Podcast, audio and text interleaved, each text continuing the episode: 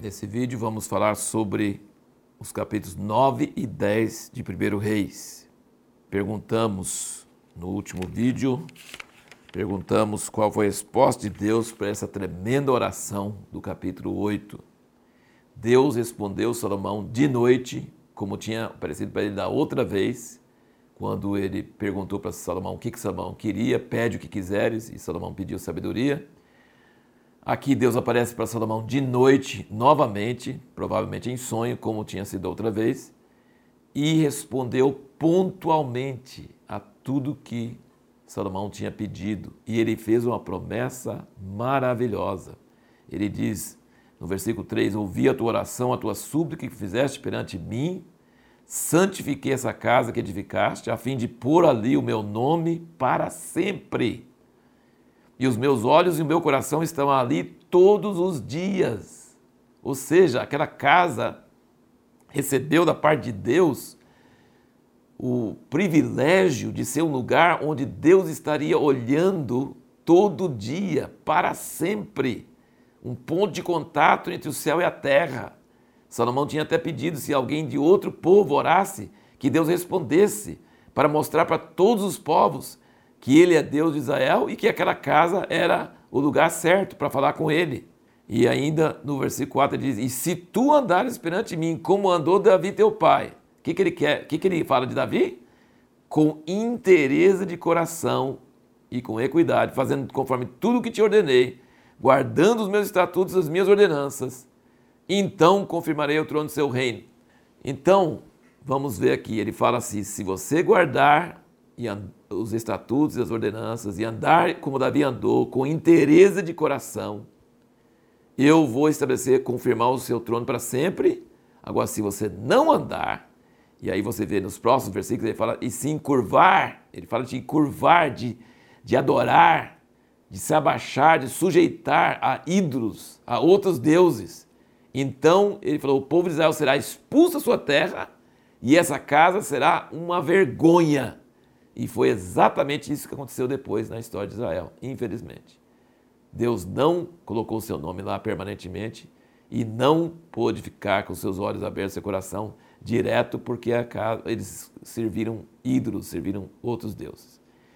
Mas eu queria só voltar um pouquinho para essa questão. Quando Deus fala cumprir como Davi cumpriu, guardando meus estatutos, as minhas ordenanças, o que, que Deus quer dizer com isso? Porque isso traz um pouco de dúvida na nossa mente. Será que a gente vai ter que guardar, para agradar a Deus, a gente tem que guardar tudo que ele fala em Êxodo, Levítico, Números, Deuteronômio, todos aqueles detalhes sobre os sacrifícios, todos aqueles detalhes sobre os sacerdotes. Mas veja bem, em Gênesis 26, quando Deus aparece para Isaac, ele diz o seguinte, versículo 5: Porquanto Abraão obedeceu a minha voz e guardou meu mandato, os meus preceitos, os meus estatutos e as minhas leis. Ora, Moisés ia vir muitos tempos depois, séculos depois. Então as leis não tinham sido dadas. E Abraão não seguia lei nenhuma, pelo que se percebe, alguma coisa, não tinha nada escrito, nenhuma lei, nenhuma ordenança. E pelo que parece, nem o sábado ele sabia. Ele sabia da circuncisão, Deus deu a circuncisão para ele. Mas o sábado veio depois com Moisés, pelo que parece. A gente não sabe, pelo menos pelas escrituras. Então, quando Deus. E Davi, gente, Davi não era muito assim observante de detalhes. Ele até errou demais porque levou a arca num carro novo de bois. Ele, ele nem buscou o tabernáculo, fez uma tendazinha qualquer e pôs a arca lá dentro. Então ele não fazia sacrifício igual Moisés mandava, ele não fazia, ele não seguia os detalhes. Quando Deus está falando sobre seus estatutos, seus juízos, seus mandamentos, ele não está falando sobre a pessoa ser detalhista, perfeccionista, ele está falando sobre servir a Deus com todo o seu coração, interesse de coração. E se você fizer isso diante de mim, como Davi fez, então eu vou estar contigo. É lógico que tudo que a gente, se alguém ama a Deus e está de todo o coração, vai cumprir todos os mandamentos, todas as ordenanças que ele souber. Mas não é uma pessoa neurótica que está tentando achar todos os detalhes da lei de Moisés cerimonial e tentando fazer. Não, é Deus está procurando um coração para ele. Você lembra que até Davi comeu dos pães da proposição que a lei de Moisés diz que só o sacerdote podia comer? Claro que não ficava comendo todo dia, mas estava num aperto, estava numa, numa ocasião e ele comeu. E Jesus comentou sobre isso. Então Deus não está preocupado com muitos detalhes, preciosismos. Ele está mais preocupado com o coração ser totalmente dele. E foi isso que ele falou com Salomão, com todas as letras. A gente precisa entender isso quando Deus fala sobre essas coisas. Interessante você observar que depois do templo feito, fala que Salomão fazia sacrifício três vezes por ano. Significa que ele celebrava as três festas anuais nesse templo que ele tinha feito. E é muito interessante ver que a rainha de Sabá veio de tão longe, e Jesus comenta sobre isso, porque ela ouviu falar da sabedoria de Salomão. E então Jesus até comenta sobre isso, que ela veio de longe para ouvir a sabedoria de Salomão. E veja bem, todo boato, todo noticiário, toda coisa que as pessoas falam, eles sempre ampliam, sempre exageram.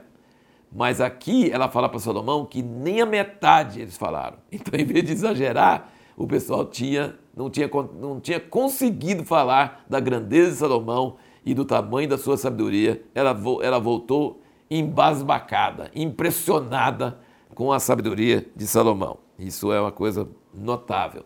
E fala novamente que toda a terra procurava a sabedoria de Salomão, que Deus tinha colocado no coração dele. Então, é, a, a, honra da sabedoria de Salomão não era de Salomão, a honra era de Deus. Deus colocou a sabedoria no coração de Salomão.